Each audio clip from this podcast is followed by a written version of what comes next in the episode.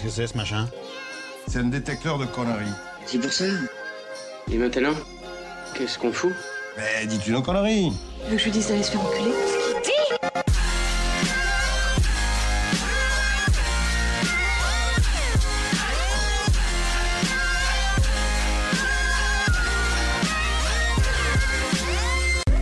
Vulgaire?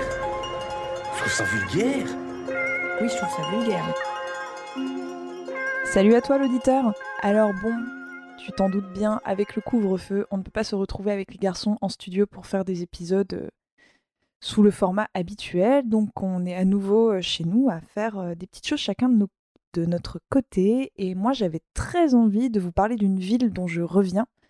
J'étais à Rome la semaine dernière, et c'est une ville où je vais très très souvent, et je me suis dit, tiens, si je ne parlais pas un petit peu de- du mythe fondateur, de la légende de la naissance de la ville de Rome, parce que c'est une histoire assez, euh, assez rigolote, et comme on les aime en tout cas.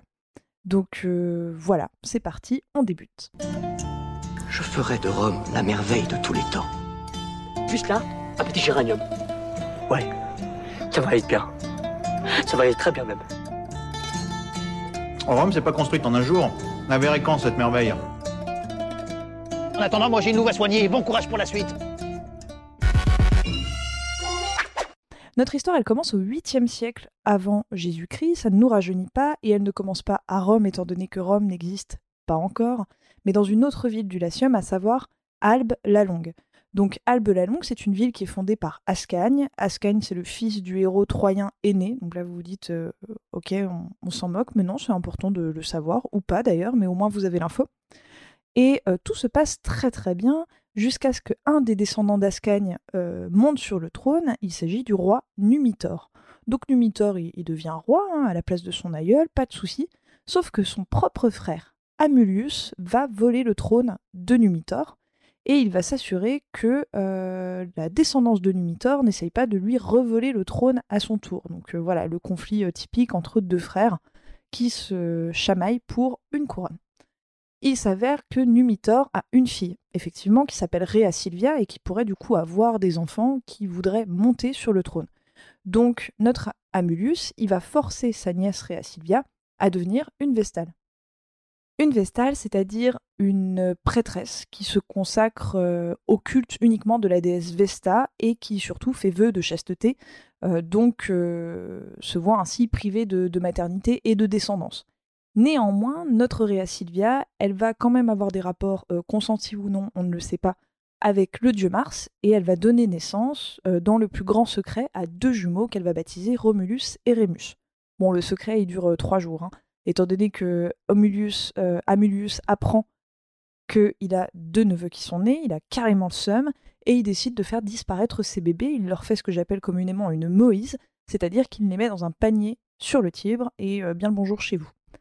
Donc le panier, il va euh, partir comme ça le long du Tibre, il voyage, il voyage, et il va tout bêtement s'échouer quelques kilomètres plus loin, euh, contre un, rocher ou un, vieux rondin, on ne sait pas trop.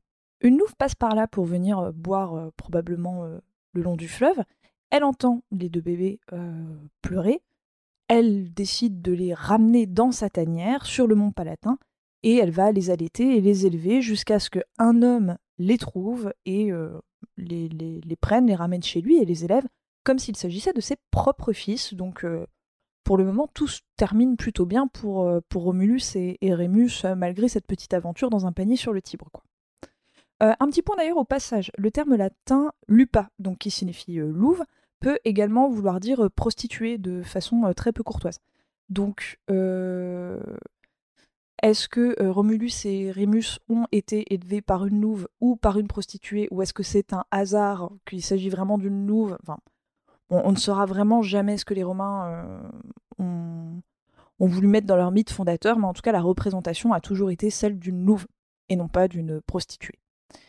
Euh, donc, bref, nos deux garçons vont grandir au milieu des collines du Latium, et un hasard incroyable fait que lorsqu'ils sont adolescents, ils apprennent leur vraie origine et ils vont rencontrer leur grand-père Numitor. Donc euh, Numitor, vous vous rappelez, le roi euh, qui a été chassé par, euh, son frère. Euh, donc Numitor va raconter un petit peu cette mésaventure, il va les reconnaître, il va leur raconter la vérité, et ils vont aider parce qu'ils étaient très très forts, vraiment très très forts, donc ils vont aider Numitor à récupérer son trône à Albe la Longue. Et pour les remercier, bah, Pépé Numitor, il va leur filer en cadeau la zone des sept collines où ils ont été recueillis, par la Louve. Et ils vont décider, euh, nos, deux jumeaux, d'y bâtir une nouvelle ville. Voilà. Donc euh, là, ils ont à peu près 14-15 ans, euh, ça fait déjà une vie bien remplie, mais l'histoire ne s'arrête pas là. Romulus et Rémus donc se retournent dans leur colline, et il s'avère qu'ils sont en désaccord concernant le lieu de fondation précis de leur ville. Donc ils décident d'observer des vautours pour chercher un signe des dieux. Malgré ça, ils n'arrivent pas à se mettre d'accord sur, euh, sur euh, l'interprétation et le nombre de vautours qu'ils ont vus. Donc Romulus prend les devants et il fait creuser une marque au sol qui définit l'enceinte de sa ville. Et il menace de tuer quiconque franchirait cette marque au sol. Euh, Rémus, qui a toujours été celui des deux qui avait le plus d'humour, euh, a franchi euh, la, la- marque au sol en se foutant allègrement de la gueule de son frère. Euh, et Romulus, qui est un peu plus soupolé et surtout qui est un homme de parole, du coup, a tué son frère Rémus. Donc on n'a plus qu'un seul frère. Romulus se demande comment il va appeler sa ville, et puis assez rapidement, bon bah, Rome, ça lui vient, ça assez vite, étant donné que il va, donner son début de prénom, tout simplement. Donc Rome se bâtit, mais manque cruellement de femmes, étant donné qu'on trouve Romulus et tous ses compagnons, en fait. Mais il y a très très peu de femmes. Donc, on va proposer aux Sabins, qui est un peuple d'Italie centrale et, d'Italie de l'Ouest, euh, de l'Est, pardon, un peu plus, euh, de bien vouloir envoyer quelques zouzes à épouser. Sauf que les Sabins euh, se disent, si on envoie des femmes à, épouser, on va peut-être se retrouver face à une ville où d'un seul coup, enfin, qui va devenir une superpuissance et qui dans 20 ans va nous faire la guerre pour nous envahir. Donc non, on va garder nos Sabines chez nous. Les Sabins donc refusent. Mais Romulus, c'est un petit malin. Et il va organiser une énorme sauterie à Rome, et bien sûr, il va convier euh, plein de peuples voisins, dont les Sabins. Et pendant les festivités, eh bien, tous les compagnons de Romulus, donc les Romains, en fait, vont enlever toutes les Sabines qui sont bonnes à marier, donc en gros euh, les jeunes filles, et on chasse les Sabins euh, de Rome. Donc les Sabins euh, sont moyen moyen contents, ils préparent une guerre, et, quelques mois plus tard, une grosse grosse guerre éclate, les Sabins parviennent à rentrer dans Rome.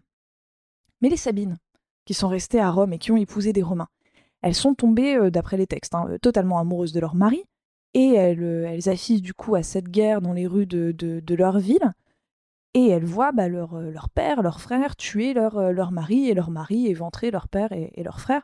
Donc elles sont, là je pense qu'on est vraiment dans la profondeur de l'expression le cul entre deux chaises, et elles vont s'interposer en fait dans les combats, elles vont pleurer, elles vont supplier, et ça va émouvoir tout ce petit monde.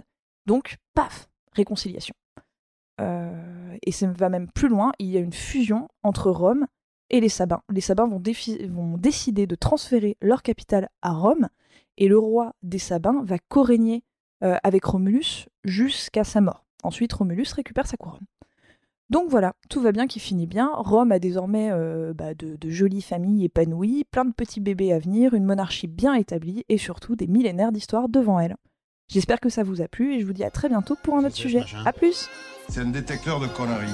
C'est pour ça. Et maintenant, qu'est-ce qu'on fout? Mais dis-tu nos conneries Tu veux que je lui dise d'aller se faire enculer?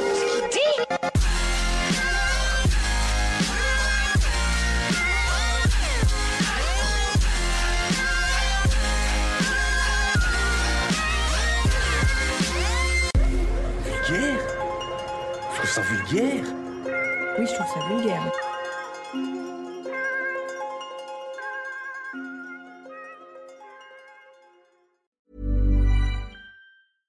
Mom deserves the best, and there's no better place to shop for Mother's Day than Whole Foods Market. They're your destination for unbeatable savings, from premium gifts to show-stopping flowers and irresistible desserts. Start by saving 33% with Prime on all body care and candles. Then get a 15-stem bunch of tulips for just $9.99 each with Prime. Round out Mom's menu with festive rosé, irresistible berry chantilly cake, and more special treats. Come celebrate Mother's Day at Whole Foods Market.